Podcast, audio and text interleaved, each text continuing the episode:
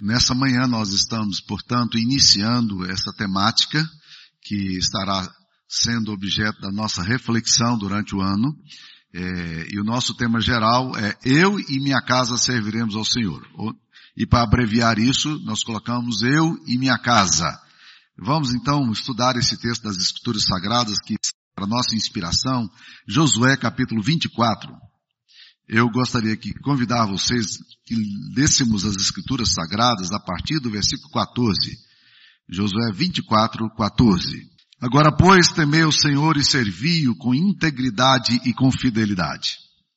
Deitai fora os deuses aos quais serviram vossos pais da além do Eufrates e no Egito, e servi ao Senhor. Porém, se vos parece mal servir o Senhor, escolhei hoje a quem sirvais se aos deuses a quem serviram vossos pais que estavam da além do Eufrates, ou aos deuses dos Amorreu, em cuja terra habitais. Eu e minha casa serviremos ao Senhor. Então respondeu o povo e disse, longe de nós o abandonarmos o Senhor para servirmos a outros deuses. Porque o Senhor é o nosso Deus. Ele é quem nos fez subir, a nós e aos nossos pais, da terra do Egito, da casa da servidão, quem fez esses grandes sinais aos nossos olhos e nos guardou por todo o caminho em que andamos e entre todos os povos por meio do qual, dos quais passamos. O Senhor expulsou de diante de nós todas as, essa gente, até o morreu, morador da terra. Portanto, nós também serviremos ao Senhor, pois Ele é o nosso Deus. Então Josué disse ao povo, não podereis servir ao Senhor, porquanto é Deus santo, Deus zeloso, que não perdoará a vossa transgressão nem os vossos pecados. Se deixardes o Senhor e servirdes a deuses estranhos, então se voltará e vos fará mal e vos consumirá depois de vos ter feito bem. Então disse o povo a Josué, não, antes serviremos ao Senhor. Josué disse ao povo, sois testemunhas contra vós mesmos de que escolhestes o Senhor para o servir. E disseram, nós o somos. Agora, pois, deitai fora os deuses estranhos que há no meio de vós. E inclinai o coração ao Senhor, Deus de Israel. Disse o povo a Josué, ao Senhor, nosso Deus, serviremos e obedeceremos a sua voz. Assim, naquele dia, fez Josué aliança com o povo e lhe a pôs por estatuto e direito em Siquém. Josué escreveu essas palavras no livro da lei de Deus, tomou uma grande pedra e a erigiu ali debaixo do carvalho que está em lugar santo do Senhor. Disse Josué a todo o povo, eis que esta pedra vos será testemunha, pois ouviu todas as palavras que o Senhor nos tem dito. Portanto, será testemunha contra vós outros, para que não mintais a vosso Deus. Então Josué despediu o povo, cada um para a sua herança. Essa é a palavra de Deus e nós vamos pensar nela aqui nesta manhã. Bem, o subtema nosso de eu e minha casa serviremos ao Senhor é exatamente o subtema que nós temos aqui, né? Se vos parece mal servir ao Senhor, que é o assunto que eu vou estar trabalhando aqui nessa manhã. E, e é bom, bom, que fique bem claro, porque o tema geral, algumas pessoas podem confundir, olhar e dizer, o tema geral é ameaça dos tempos, o tema geral é se vos parece servir ao Senhor. Não, o tema é, eu e minha casa serviremos ao Senhor. Agora é muito interessante pensar, porque o texto que serviu para nossa reflexão, para nossa é, é, nosso tema geral desse ano, é o texto baseado em, em Josué 24, versículo 15, que exatamente acontece isso. É, Josué está é, encerrando o seu período como líder de Israel, ele substituiu Moisés e agora a idade chegou e ele pressente que o momento de partida dele tá, chegou. E agora ele está muito preocupado com o que vai acontecer. É natural isso. Lideranças antigas começam a perguntar como é que vai ser daqui para frente, né? Óbvio que quem tem, quem dirige a igreja de Cristo é o próprio Senhor. E o povo de Deus é conduzido pelo povo de Deus, mas líderes que amam a obra do Senhor estão sempre preocupados não apenas com o que está acontecendo hoje, mas com, com o que vai acontecer amanhã. E, e, é muito interessante isso, porque logo em seguida você vai perceber em Juízes capítulo 2, versículo 10, que o povo que se levantou e que não conheceu Josué, nem o Senhor, nem os feitos de Deus, começou a seguir Astarote. Ou seja, o pressentimento dele estava certo. O povo se desgarrou. O povo mais uma vez deixou. Agora, Josué propõe então aqui diante do povo, ele diz ao povo o seguinte, se vos parece mal servir o Senhor, É uma expressão um tanto estranha. N não parece? Parece até negativa. Se parece mal servir o Senhor, o que que Josué estava em mente? O que que nós podemos imaginar que pudesse estar no coração desse pastorzão aqui agora, desse grande líder do povo de Israel, falando aos anciãos, falando da liderança da igreja, futura liderança, é, quando ele diz, se vos parece mal servir o Senhor. O ponto é o seguinte, meus queridos irmãos. Servir ao Senhor nem sempre nos parece bem. Essa é, é a grande verdade. E eu, eu vou pegar aqui dois aspectos para tentar mostrar isso para vocês. Primeiro, do ponto de vista do homem secular. O homem secular olha para as coisas de Deus e ele acha que, que esse negócio é um grande atraso de vida. E a Bíblia deixa muito claro isso aqui. As coisas de Deus parecem loucura para as pessoas que não amam a Deus. O homem secularizado, ele tem, ele, ele olha para as coisas de Deus como se essas coisas de Deus pudessem ser entraves para a vida dele. Existem vários textos na Bíblia que nos mostram isso. O primeiro deles é quando Moisés vai libertar o povo de Israel e, e, e ele leva a mensagem dizendo ao povo de Israel o seguinte, a, a, a Faraó, Faraó, nós precisamos sair caminho de três dias para adorar a Deus. Faraó olha para Moisés e diz, por que, que vocês não servem a Deus aqui no Egito? Ele diz, porque os nossos sacrifícios, a forma como nós cultuamos a Deus, parecem abomináveis, podem parecer abomináveis aos olhos de, do povo do Egito. E por essa razão nós não podemos cultuar aqui nesse lugar. Moisés está percebendo uma coisa muito clara, porque ele tinha toda a cultura egípcia, ele viveu na cultura egípcia. Ele diz, essa forma de adorarmos a Deus pode se tornar uma forma agressiva a esse povo. E quando você vai para as escrituras sagradas, para o Novo Testamento, a mesma coisa acontece. O apóstolo Pedro, no capítulo 4, ele faz uma declaração muito interessante, na primeira carta dele, ele faz uma declaração interessante, diz, chega o tempo de vocês viverem em orgias, é, em chocarrices, é, distantes do Senhor, é, e a, os pagãos, os gentios, hoje olham para vocês e eles estranham, olha que, que afirmação interessante, estranham que vocês não concorram com eles no mesmo excesso de devassidão. Eu quero dizer para vocês que parece mal a vocês quando vocês a resolvem dizer nós servimos a Deus. Pode parecer legalismo, pode parecer legali, é, é, moralismo, pode ser, pode parecer arrogância espiritual. É, é provável que você no seu trabalho, muitas e muitas vezes, por tomar posições éticas, bíblicas, você parece o estranho. Eu me lembro bem, estudando na faculdade de psicologia na Universidade Católica de Goiás, em um determinado dia, e as bobagens eram muitas, né? Elas se multiplicavam todos os dias e, e as invencionices eram cada vez mais maravilhosas e mirabolantes já naquela época. Mas eu lembro de um colega meu que era muito debochado. E ele, um determinado dia, ele levantou na sala de aula e disse, olha, eu tive uma filha na adolescência, devia ter uns trinta e poucos anos de idade, e, e, a minha filha, hoje eu não sou casado, mas minha filha de vez em quando passa comigo lá, dorme lá comigo, e a gente dorme na mesma cama e tal, mas se rolar alguma coisa entre nós, para mim tá tudo ok. Esse negócio aí, é, é, ética é uma coisa que se criou um padrão. Eu estou olhando aquele negócio, eu estou dizendo, eu não estou ouvindo isso. Isso aqui não, não, é, não é o que eu estou ouvindo. Eu, eu devo tá, ter confundido essa questão, né? Mas o que me surpreendeu é que eu achava, como eu era sempre o chato na sala, né? Eu achava que alguém iria se interpor, afinal de contas, era um absurdo o que acabamos de ouvir. Mas qual não foi a minha surpresa? Quando eu comecei a perceber que as pessoas começaram a dizer positivamente. E aí eu tive que levantar de novo e dizer, eu sou chato aqui mesmo. E, e não nos parece mal servir a Deus? Aos olhos do mundo?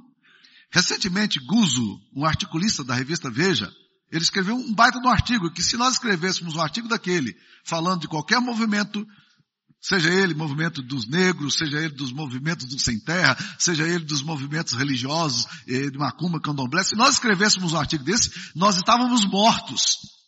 Nós seríamos condenados em tribunal. Sabe o que, que o Guzo escreveu sobre os cristãos? Ele disse, esses, esses protestantes, esses chatos. O título do artigo dele na Veja era esse. Esses protestantes, esses chatos. Um baita de um preconceito. Mas não é interessante? Não parece mal aos olhos do mundo que quando você serve a Deus? Não parece mal? Claro que parece. Você é a pessoa contracultural. Eu até afirmo o seguinte, é, para você não ser, não, se você não é um cristão, você não precisa ser um cara inteligente e bem estudado, não. Você pode ser um cara burrinho, mediano, medíocre, tá tudo ok. Você não precisa tomar posições éticas, não precisa justificar seus pontos de vista, então você não precisa ser articulado, você não precisa ser uma pessoa estudada, você não precisa se preocupar com isso. Se você é uma pessoa que pensa como normalmente a sociedade pensa, você não precisa ser, eh, estar preparado para isso. Mas se você ama Jesus e se você tem um compromisso firme com o Evangelho e ético em relação às coisas de Deus, eu quero dizer para você, você não pode ser um bobo. Você não pode ser um bobo, você não pode ser mediano, você não pode ser medíocre, porque você vai ser confrontado constantemente com as posições, porque você é o chato. Parece mal servir a Deus. Servir a Deus aos olhos de um homem secularizado parece uma anomalia. Então a pergunta de Josué não é tão estranha assim quanto nos parece no primeiro momento. Quando ele fala ao povo, se vos parece mal servir o Senhor. Agora vamos pensar um pouquinho, meus queridos irmãos, é, nessa dimensão, não agora para as pessoas secularizadas, mas como cristãos. Josué está colocando uma, fazendo uma proposição é, é, bem estranha. Se vos parece mal servir o Senhor, ele está falando ao povo de Deus. Será que nós, como povo de Deus, eventualmente, não achamos, achamos que, que é mal servir a Deus? Será que nós eventualmente não acreditamos ou pensamos em algum nível de que servir a Deus é um problema para nós? Ah, meus queridos irmãos, basta você abrir um pouco as escrituras sagradas, você vai ver isso aí, tanto no Antigo quanto no Novo Testamento, tá? Quando Malaquias, o profeta, é, o último profeta do Antigo Testamento, está escrevendo sobre culto, sobre adoração, né? Ele faz uma declaração muito interessante. Uma declaração, ele, Deus coloca na boca dele essa declaração, e em Malaquias capítulo 2, versículo 17, ele faz a seguinte afirmação. Enfadais o Senhor, está falando ao povo de Deus, viu gente? Enfadais o Senhor com vossas palavras, e ainda dizeis, em que o enfadamos? Aí ele diz, nisso que pensais, qualquer um que faz o mal passa por bom aos olhos do Senhor, e desses é que ele se agrada. Ou, onde está o Deus do juízo? O povo de Deus estava com um sentimento, com um pensamento, que é um pensamento que pode nos acometer também. O povo de Deus, e agora não estamos falando do mundo secularizado, não estamos falando da igreja. A igreja estava olhando para as coisas de Deus e dizendo assim, rapaz, negócio, né? De servir a Deus, não parece muito bom não. E, e, essa ideia vai repetir no próprio texto de Malaquias, quando você vai no capítulo 4, 3, versículo 13, Deus continua dizendo, as vossas palavras foram duras para mim, diz o Senhor. Mas vós dizeis que temos falado contra ti. E Deus fala, vós dizeis, inútil é servir a Deus. Que nos aproveitou termos cuidado em guardar os seus preceitos e andar de luto diante do Senhor dos exércitos. Ora, pois nós reputamos por felizes os soberbos, também os que cometem impiedade prosperam. Sim, eles tentam o Senhor e escapam. Esse é o tipo de mentalidade de pessoas dentro da igreja que olham para as coisas de Deus e parece mal servir a Deus. Elas não encontram prazer em servir a Deus. Elas não encontram regozijo em servir a Deus. Elas olham para as coisas de Deus e olham para as coisas de Deus que são como se as coisas de Deus fossem alguma coisa enfadonha é, e começa a pensar dessa forma e agir dessa forma. Então, pode ser que no nosso coração nós sejamos acometidos com um grave problema de acharmos que servir a Deus parece mal. Então a pergunta de Josué, ela é absolutamente contemporânea. Ela tem uma relevância tremenda. E nós, quando olhamos para nossa família, precisamos pensar e refletir sobre essas coisas. Vos parece mal servir ao Senhor? Servir a Deus é, é alguma coisa pesada para você? Você está entendendo a alegria, o prazer de servir a Deus? A bênção que é? Parece, para o seu coração, você está muito claro de que servir a Deus tem a sua recompensa e vale a pena? Eu sei que vocês cantam é, cânticos aqui na igreja. Alguém já disse o seguinte, que determinados cânticos que a gente é, é, canta na igreja é uma forma da gente se auto-enganar. Hoje nós cantamos coisas muito sérias aqui. És tu única razão de adoração ao Senhor. O Senhor é o nosso motivo de alegria. O Senhor é a razão do meu coração. Será que Deus realmente tem sido a fonte da alegria e do nosso regozijo ou nos parece mal servir a Deus? E quando nós temos uma sensação de que servir a Deus é alguma coisa ruim, isso vai se refletindo na nossa, na nossa atitude de adoração, na nossa atitude familiar em cultuar a Deus, na nossa forma como nos aproximamos das coisas de Deus, achando sempre que servir a Deus não é uma razão de alegria, mas é razão de enfado. Pode ser que no nosso coração nos pareça mal servir a Deus. Que vos parece? Se vos parece mal servir ao Senhor, escolhei hoje a quem servais. Se não é Deus a quem vocês querem servir, então vocês precisam aprender a quem vocês vão servir. E Josué agora, voltando ao texto que nós lemos inicialmente, Josué agora vai fazer algumas coisas muito estranhas, muito estranhas. Porque ele chega para o pessoal e diz exatamente isso. Se vos parece mal servir ao Senhor, que vocês sirvam os deuses. E ele dá três opções para o povo de adoração. Ele fala aqui, no versículo 14 ele fala, deitai fora os deuses os quais serviram vossos pais da além do Eufrates. Quem são os deuses a quem os pais do povo de Deus serviram da além do Eufrates? Aí nós temos que ir lá para a história antes de Abraão. Abraão saiu de uma, de uma região, que é hoje o Iraque, é, na Mesopotâmia, Ur dos Caldeus, ele sai daquela região ali por um chamado de Deus. Deus vem a ele e diz, levanta da tua parentela e vai para uma terra que eu vou te mostrar.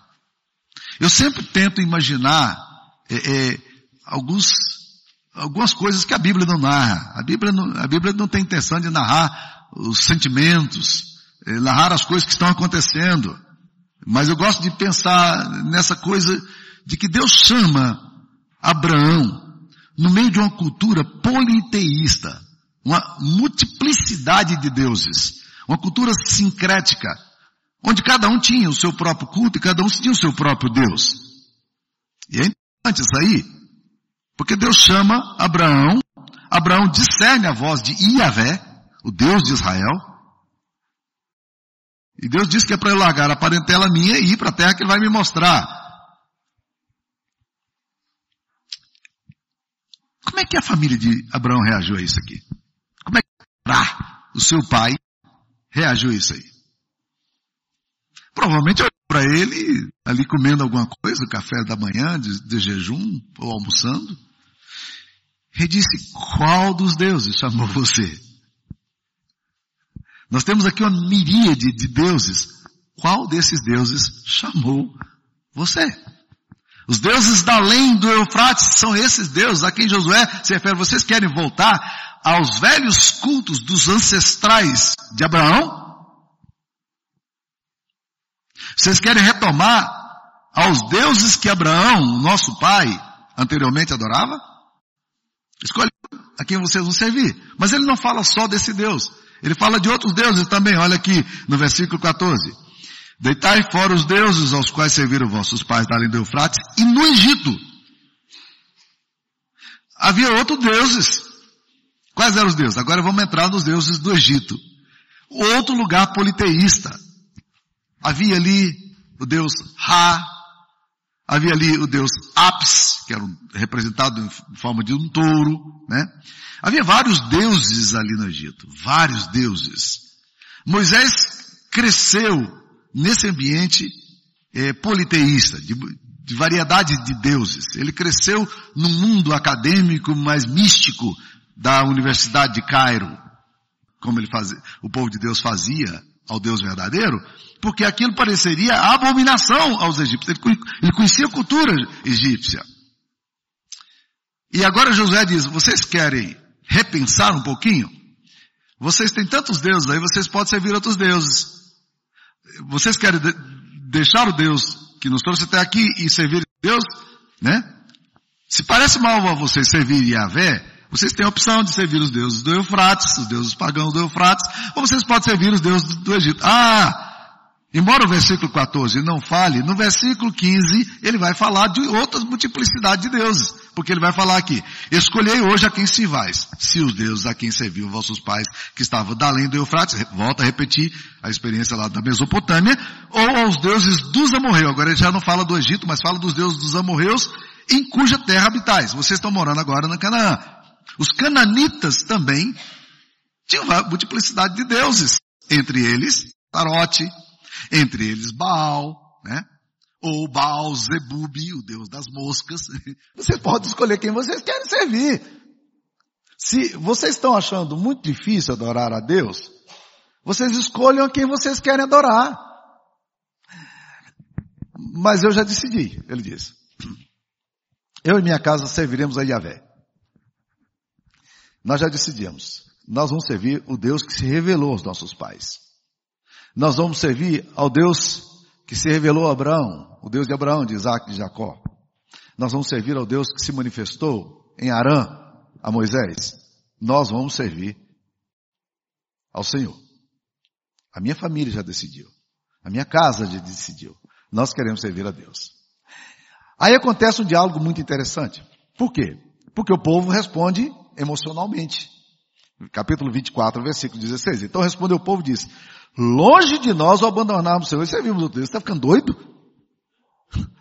Nós vamos deixar o Deus de Israel, que nos livrou do Egito, para servir a deuses da além do Eufrates, além de deuses do Egito, a deuses dos amorreus, longe de nós.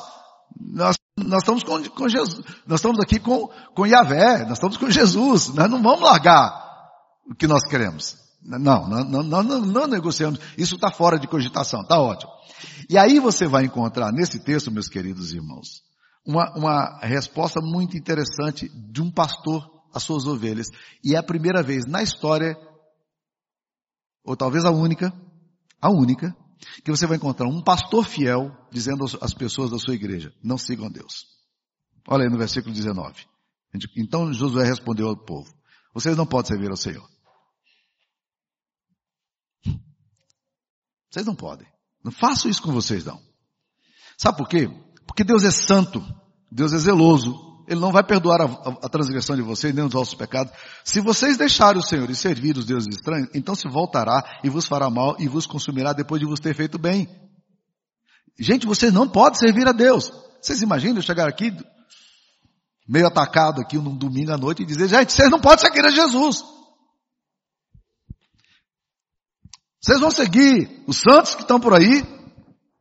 Vocês vão seguir a Iemanjá.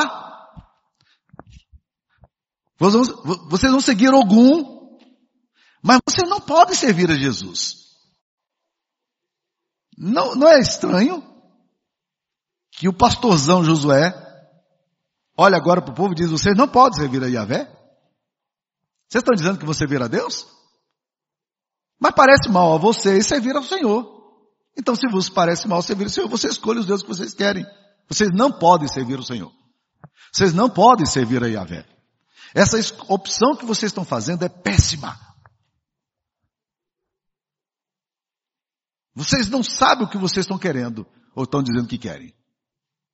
Vocês não estão avaliando as implicações de decidir por Deus e o custo que isso vai envolver para a vida de vocês. Não vem não. Não vem não. Eu já disse isso a pessoas. Eu não disse isso à minha igreja. Mas eu já disse a pessoas. que estavam claudicantes em relação à fé, sem, sem tomar uma posição clara por Jesus e pela vida com Cristo. E, e disseram para mim, pastor, eu quero me tornar membro da igreja. Não, não, não vem não. Não vai ser bom para você. Não, mas eu, eu quero me batizar. Não, não. Aí é complicado, né? Mas eu já disse isso a pessoas. Você precisa avaliar o custo discipulado. Você precisa entender qual é a decisão.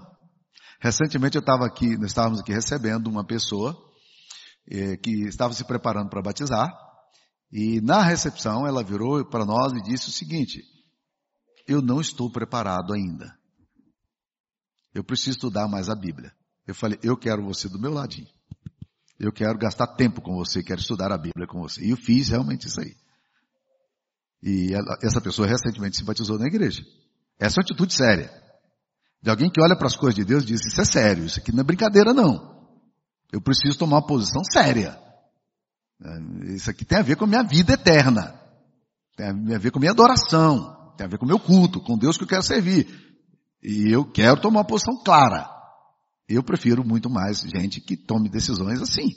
Né? Que digam assim, opa, esse negócio aqui exige de mim.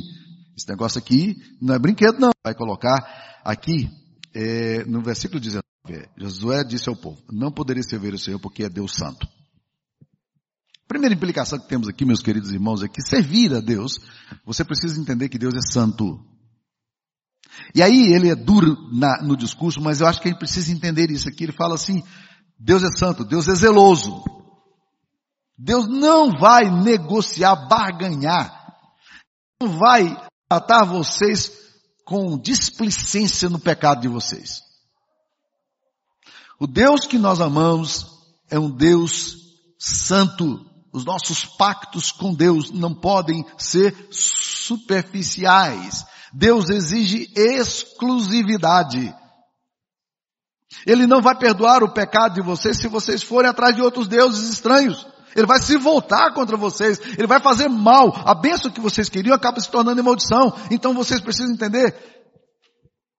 Nosso Deus é um Deus santo. Nós precisamos considerar a santidade. Eu acho que é uma doutrina muito pouco, muito pouco uh, colocada em evidência hoje em dia. Nós lidamos com as coisas de Deus com pouco cuidado porque não entendemos quem é o Deus Santo.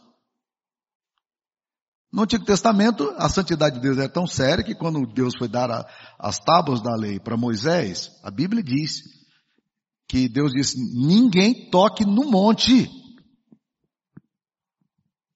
Porque se tocar no monte vai morrer. E a Bíblia diz que esse pessoal tremia de medo de Deus. Acho que está faltando um pouco de tremor da gente.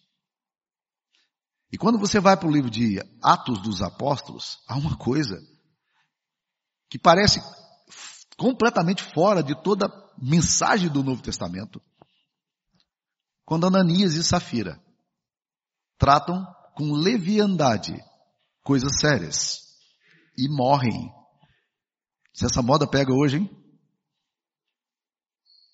Se os membros da nossa igreja morressem a tratar com leviandade as coisas de Deus, como Ananias e Safira aconteceu.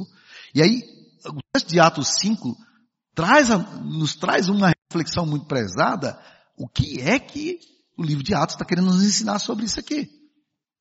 E a única conclusão que nós podemos ter é que o pecado, aos olhos de Deus, é uma coisa séria. Nós não vamos tratar pecado com leviandade. A santidade de Deus está em jogo. Então, quando nós tratamos, nós nos relacionamos com Deus, nós precisamos entender a santidade de Deus. Você quer servir a Deus?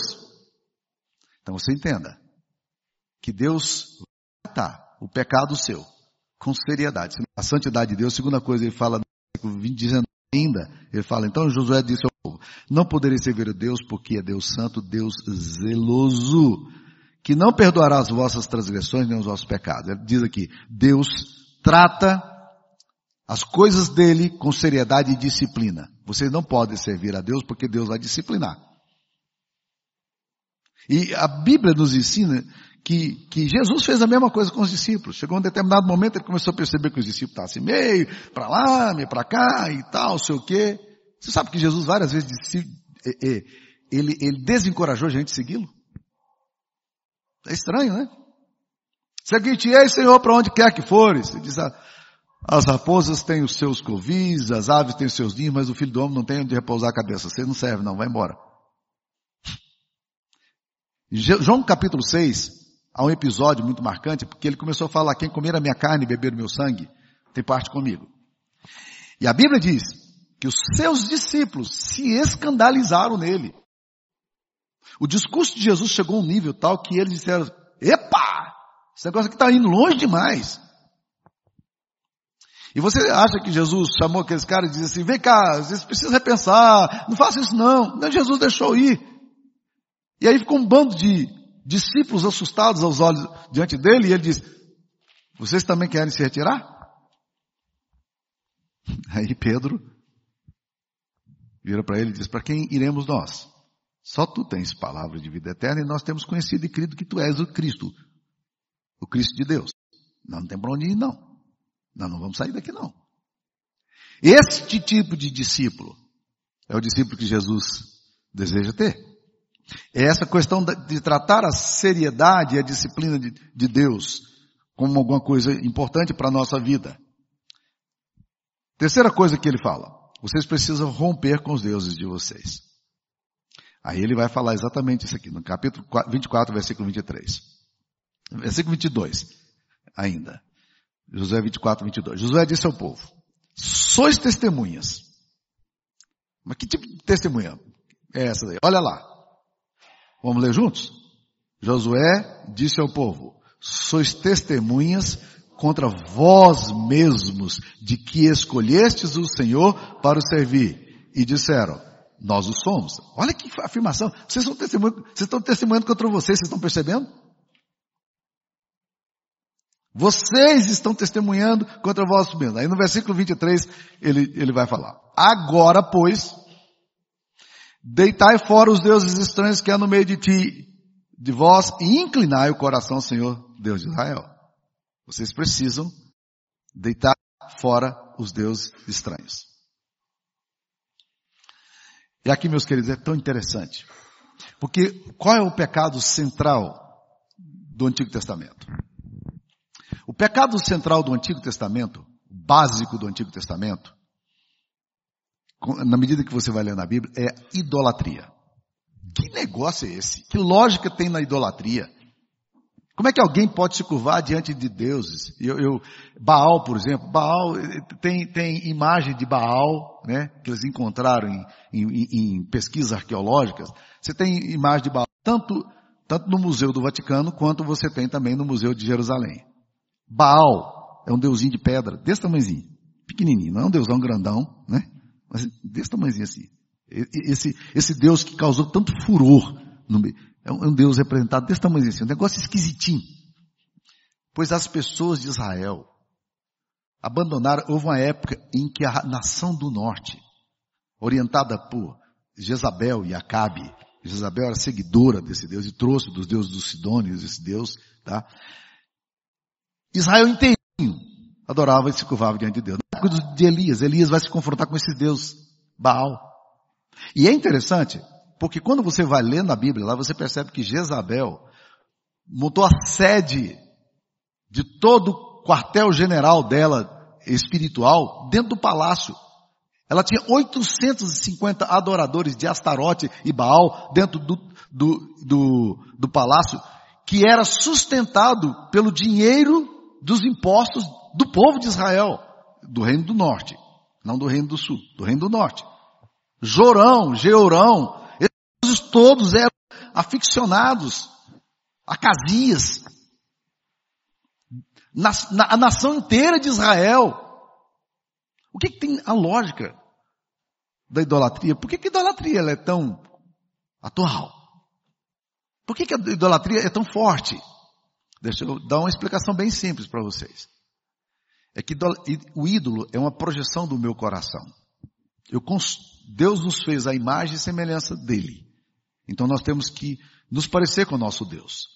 Mas no ídolo você faz o contrário. Você cria ídolos à sua imagem semelhança. Você tem o controle dos deuses. E é essa grande tentação que nós temos. Josué agora vira para o povo e diz, vocês precisam lançar fora os deuses de vocês. Ah, mas eu não tenho Deus lá em casa. Não tenho nenhuma imagem lá em casa, não tenho nada. Que tal falarmos dos ídolos de coração? Ezequiel 14 fala sobre isso, os ídolos do coração. Aquelas coisas que a gente acha que não dá para viver sem elas. E, diante, e nas quais nós sacrificamos tanta nossa vida. Status, dinheiro, posição, pessoas, e que nós não queremos de forma nenhuma abrir mão delas para adorar a Deus. E muitas vezes nós fazemos um absurdo de orar a Deus para que Deus nos dê o ídolo que a gente quer. Por isso o primeiro mandamento diz o quê? Não terás outros deuses diante de mim. Como é que eu posso trazer um Deus diante do Deus verdadeiro? Não é estranho? Nós fazemos isso nas nossas orações. Nós achamos que precisamos tanto de uma coisa, nós chegamos para Deus, Deus, nós precisamos disso, oh Deus me dá, eu não consigo viver sem isso. E Deus está dizendo, olha, eu quero que você aprenda, só tem uma coisa que você, que, que você não pode viver sem. É sem mim. Lance fora os deuses estranhos de vocês. Ah, e, e os ídolos do lar? Quando Jacó vai para Padana, ele se casa com duas irmãs, Lia e Raquel. E quando ele sai fugido de Labão, porque ele saiu numa, um relacionamento bem quebrado, diz a Bíblia que Raquel é a queridinha dele, a esposa do patriarca. Essa mulher rouba os ídolos do seu pai e os leva consigo. E mente para proteger seus ídolos, assentando-se sobre eles na cela do seu camelo, mentindo para seu pai, dizendo que ele não estava lá e que ela não ia se levantar porque ela estava menstruada. E por isso ela não podia se levantar. E conseguiu roubar do pai, fraudar o pai e levar. Os deuses foram. Com Jacó? Não é estranho. Os deuses do nosso coração, os deuses dos nossos, da nossa casa, os ídolos do lar que nós construímos, reputação, né? é, essa coisa de lares perfeitos que nós construímos e que nós vivemos em torno dele, mentindo para nós mesmos, não, não tem capacidade de perdão nem de arrependimento, porque não tem, não tem erro. Lance fora os deuses estranhos. Se vos parece mal servir a Deus, sirva os deuses dos amorreus, os deuses do, do Eufrates, os deuses do Egito. Mas se vocês querem servir a Deus, ao Deus de Yahvé, lancem fora os deuses de vocês. É isso que nós vemos aqui. Nós temos que ter uma ruptura com os deuses, né? Capítulo 24, versículo 23, ele vai dizer outra coisa. Agora, pois, deitai fora os vossos deuses que é no meio do... E inclinai o coração ao Senhor, Deus de Israel. É isso que nós estamos tentando fazer aqui, ao encorajar você e a comunidade à oração. Nós queremos que vocês inclinem o coração de vocês a Deus. Eu estava aqui orando exatamente isso aqui, na hora do momento silencioso, dizendo, Deus, inclina o meu coração, Senhor. Por quê? Porque o seu coração, ele, pode inclinar-se em diversas direções, menos a Deus.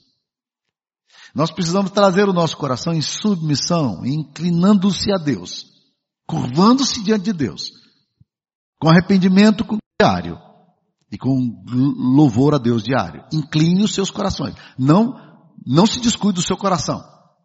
Seu coração é traiçoeiro, ele é, engana, ele é enganador, ele é enganado, e facilmente você pode inclinar seu coração para as coisas que são completamente diferentes daquilo que Deus quer que você se incline. Tome cuidado com o seu coração. Seu coração é enganoso e desesperadamente corrupto. E Jeremias vai além.